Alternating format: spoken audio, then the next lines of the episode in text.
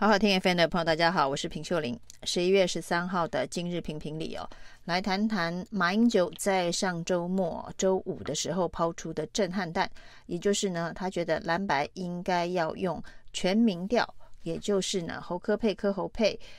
对上赖萧佩的方式来进行民调，决定正副的搭档。那他认为呢，事不宜迟，应该赶紧进入全民调的程序，以下架民进党政党轮替作为最重要的目标。在马英九呢公开的提出这样子的一个建议之后哦，包括了韩国瑜在第一时间回应啊。那所以呢，在党内不管是马英九加上韩国瑜，就可以说是哦分量非常重的。这个意见领袖，那当马韩跟柯文哲所提的这个全民调是比较接近的这个决定正副人选的方式之后，那柯文哲也立刻接球哦，也说他非常感谢马英九的建议啊。那他也提到呢，马英九的版本跟他的想法是非常的接近啊。那这整件事情呢，也造成了国民党内的大炸锅。因为呢，朱立伦立刻呢也开记者会回应啊，就是呢对于全民调的看法啊，那国民党所坚持的德国模式并没有改变，那也就是婉拒了马英九的建议啊。不过呢，随着马英九的建议，韩国瑜接球之后，有相当多的国民党立委参选人呢，通通都上了马英九的列车，说。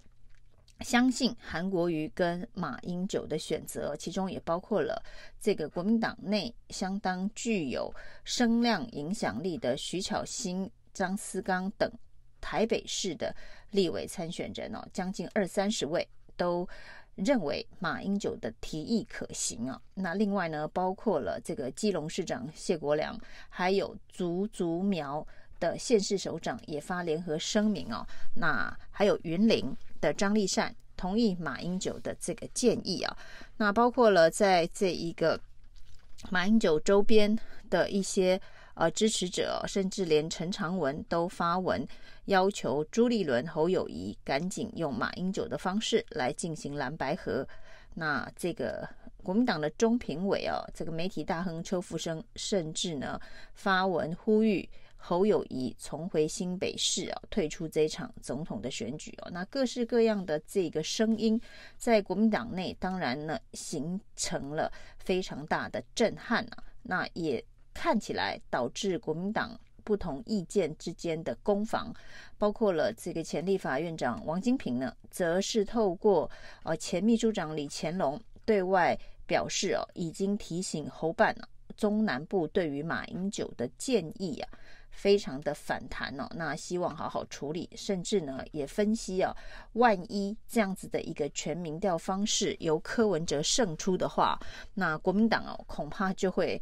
呃造成了这个进一步的分裂，甚至灭党哦。王金平分析说，那难道柯文哲当了总统之后啊，那以后国民党当选的这个立委不用听总统的话吗？这中间当然牵涉到台湾的这个政治体制相关的这个议题啊。那如果呢，最后蓝白全民调的方式是柯文哲胜出的话，柯文哲担任总统，组阁权交给国民党，那国民党的立委们到底是该听谁的？这是王金平所提出的疑问啊。那就是国民党的大党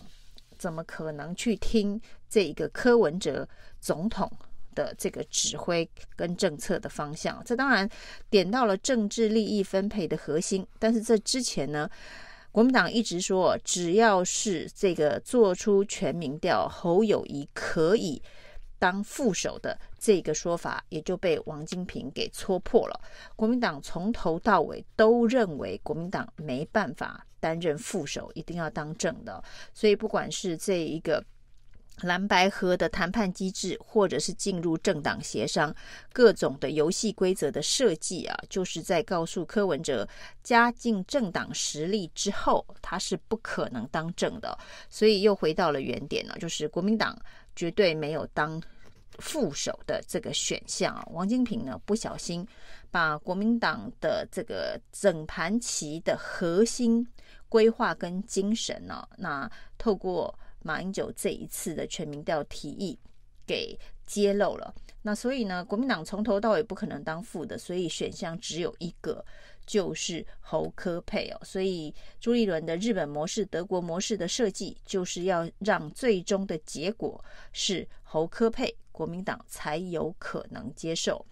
那这件事情当然被马英九看出来，所以马英九才会提出用全民调来决定。这个总统、副总统的搭档啊，以免柯文哲不愿意加入蓝白合的这个组合当中，因为国民党的态势其实呢是非常的这个明确。我是正正钱、正直、正义、正能量、最实在、最可靠的好立委。新竹市立法委员选举，恳请集中选票，唯一支持正正钱。那到现在为止，当然在县市首长部分，只有基隆、竹竹苗、云林表态啊。最重要的台北市长蒋万安、台中市长这个卢秀燕呢，则是维持一个中立的态度啊。那并没有表态支持马英九，或是支持这一个朱立伦跟侯友谊目前的坚持啊。那只是朱立伦为了要紧急处理马英九。效应所引起在国民党内部的这个分裂哦，那主动跟马英九联系哦，那对外说明哦，马英九支持国民党的全民调模式啊，那所谓的国民党的全民调模式就是。朱立伦说呢，现在民主初选不会在呃未来的可能性当中出现了，所以也就不会有小鸡投母鸡的日本模式啊。国民党也放弃了，那看来只剩下德国模式。所以呢，这个都是全民调。马英九说呢，尊重诸侯。跟柯文哲政党协商的全民调方式哦，那朱立伦当然是很巧妙的把这一个国民党现在所坚持的德国模式政党支持度的这个民调包进了全民调的议题啊，那宣称啊，这个跟马英九的全民调是在同一个基础点上面呃在做选择，那这当然跟马英九的认知不同哦，所以呢，呃，马英九办公室的执行长。萧旭岑哦，也在第一时间回应哦，就是呢，这个马英九的全民调仍然是呃马韩的这个全民调仍然是只做这一个对比式的民调，没有所谓的政党支持度哦，立刻打脸了朱立伦，对外宣称。有人简化了马英九的讲法，这样的说法，朱一伦显然不知道这个马英九过去有一个绰号叫做马更正啊，所以当朱一伦呢，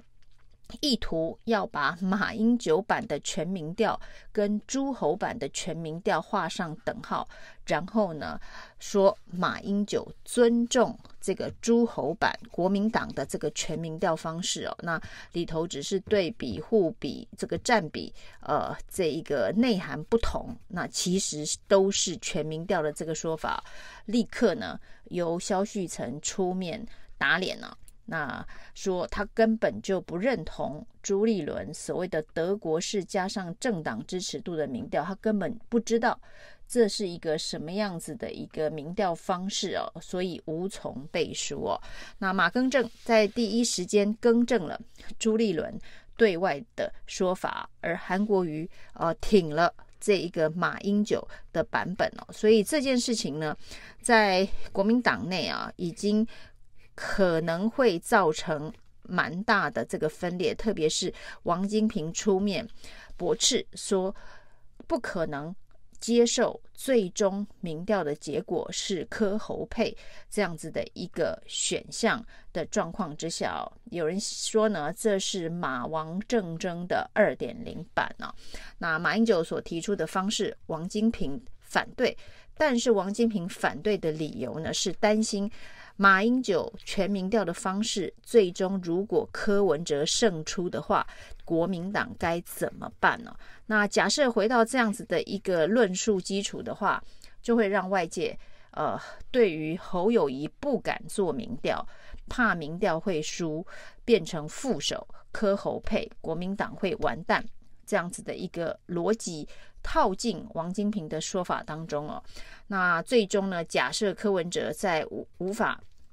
用马英九版哦、做民调来决定胜负的状态之下，最终会操作的这一个弃侯保科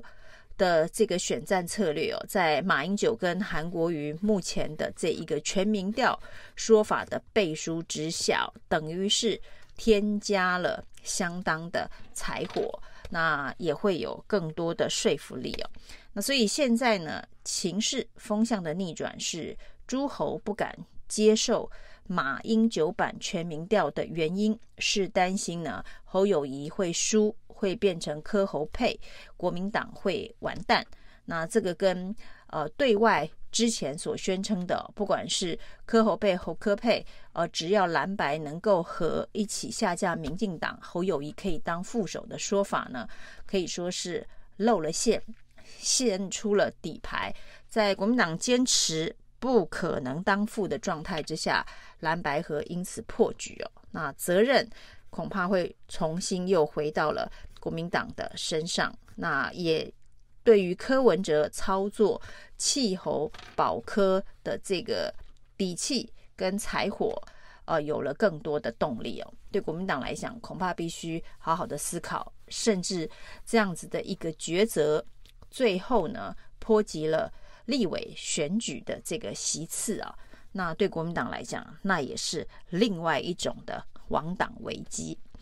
以上今天评评理，谢谢收听。